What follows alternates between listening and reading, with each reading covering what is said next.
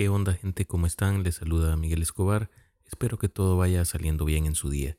Bienvenidos a un episodio más de su podcast Quiero saber más, su espacio en el que hablamos sobre temas interesantes porque todos deseamos por naturaleza saber. Y con eso en mente los invito a revisar los capítulos anteriores si esta es su primera vez por acá.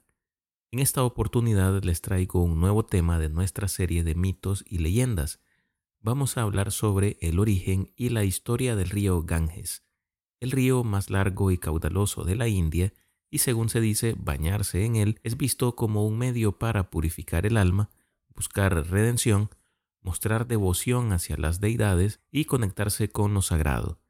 Quédate hasta el final para conocer más sobre este tema. Comenzamos.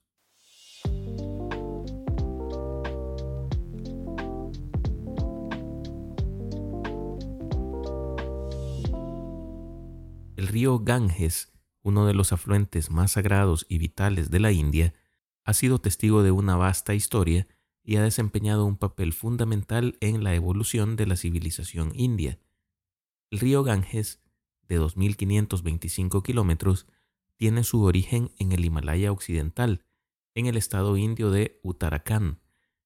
Nace en la afluencia de varios torrentes glaciares, siendo el principal el río Bhagirathi, a medida que fluye hacia el este a través de las llanuras indogangéticas, se alimenta de numerosos otros ríos, incluidos el Yamuna, el Son y el Gandak, enriqueciendo su caudal y su importancia en la región. Según la tradición india, morir en el Ganges o depositar las cenizas de un cadáver ahí, especialmente en la ribera izquierda, hace posible finalizar el ciclo de reencarnaciones y alcanzar el moksha, un estado de liberación espiritual para trascender más allá del universo que consideramos como real. Para contarles sobre el origen del río, según la cosmogonía india, primero hay que mencionar a los protagonistas de esta historia, dentro de los cuales tenemos a Brahma. Es uno de los dioses principales en el panteón hindú y es considerado el Dios creador del universo en la Trinidad Divina, junto con Vishnu y Shiva.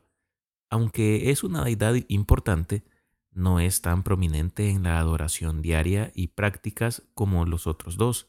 Según la cosmogonía hindú, Brahma nació de un loto que emergió del ombligo del dios Vishnu, quien estaba recostado en el océano cósmico. Brahma creó el mundo y todo lo que hay en él dioses, humanos, animales y plantas. Indra es una de las deidades también más prominentes en la mitología hindú y es considerado el rey de los dioses y señor del cielo y la lluvia.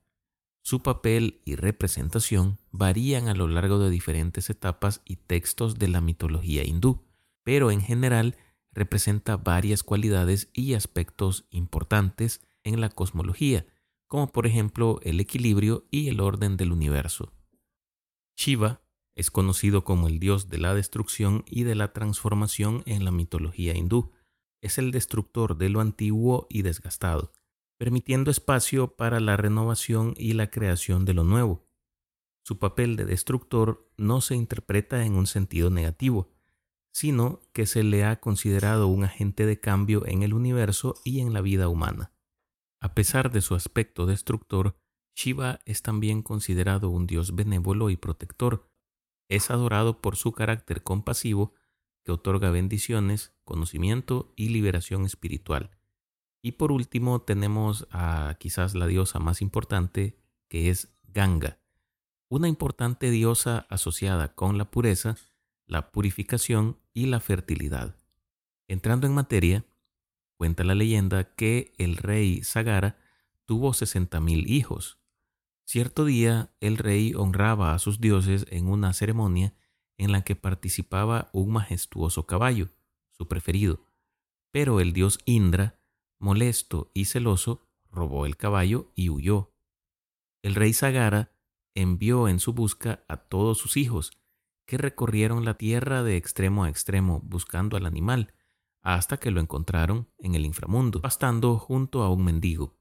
Los hijos del rey Sagara maltrataron al mendigo, suponiendo que se trataba de ladrón, pero aquel resultó ser Shiva el destructor, quien levantó la vista y su mirada ardiente convirtió en ceniza en el acto a los sesenta mil hijos del rey. Otra versión del mito relata que se trataba de un sabio llamado Cápila, quien se encontraba en intensa meditación cuando fue perturbado por los hijos del rey Sagara. Furioso por este suceso, arrasó a los sesenta mil hijos del rey únicamente con su mirada enojada, reduciéndolos a ceniza y enviándolos así al inframundo. Aquellas almas quedaron vagando sin rumbo. Generaciones más tarde, Bagirata, descendiente de la dinastía de Sagara, sintió la necesidad de redimir a sus antepasados y liberar sus almas.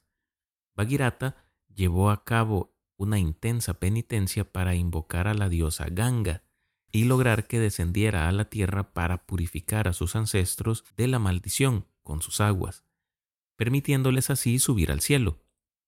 Pero la diosa Ganga tenía miedo, pues su torrente incontrolable, al caer por las alturas, podía inundar y destruir la tierra.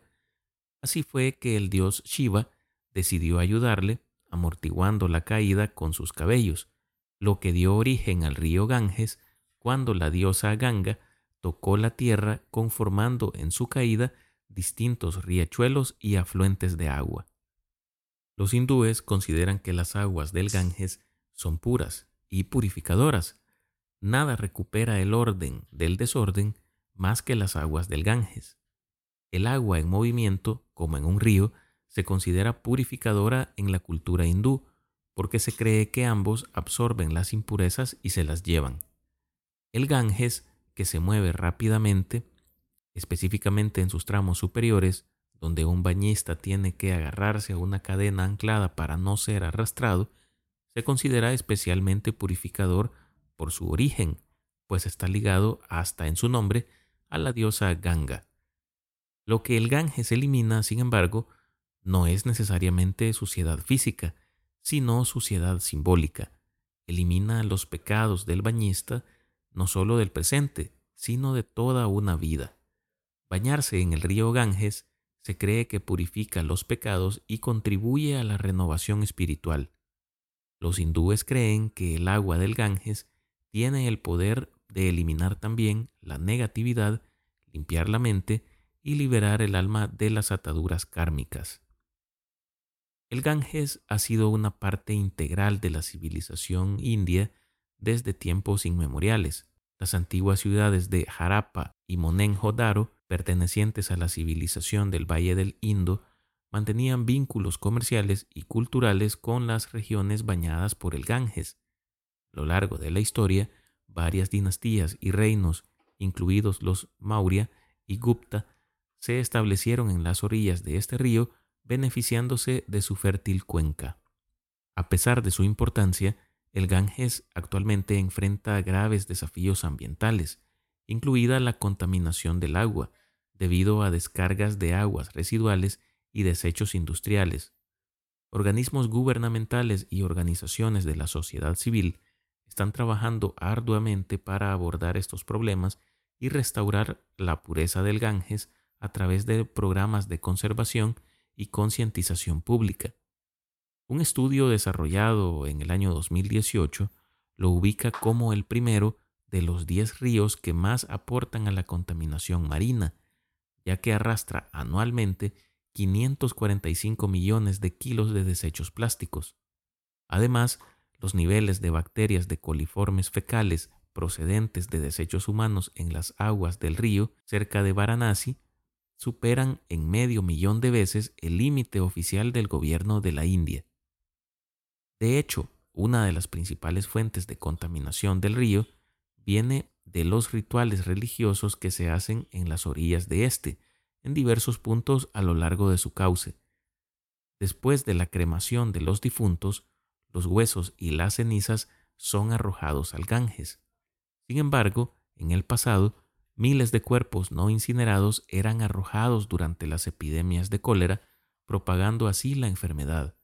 Incluso hoy en día, hombres considerados santos, mujeres embarazadas, personas con lepra o varicela, personas que han sido mordidas por serpientes o que se han suicidado, pobres y niños menores de 5 años no son cremados, sino que se les deja flotar libres para descomponerse en las aguas del Ganges.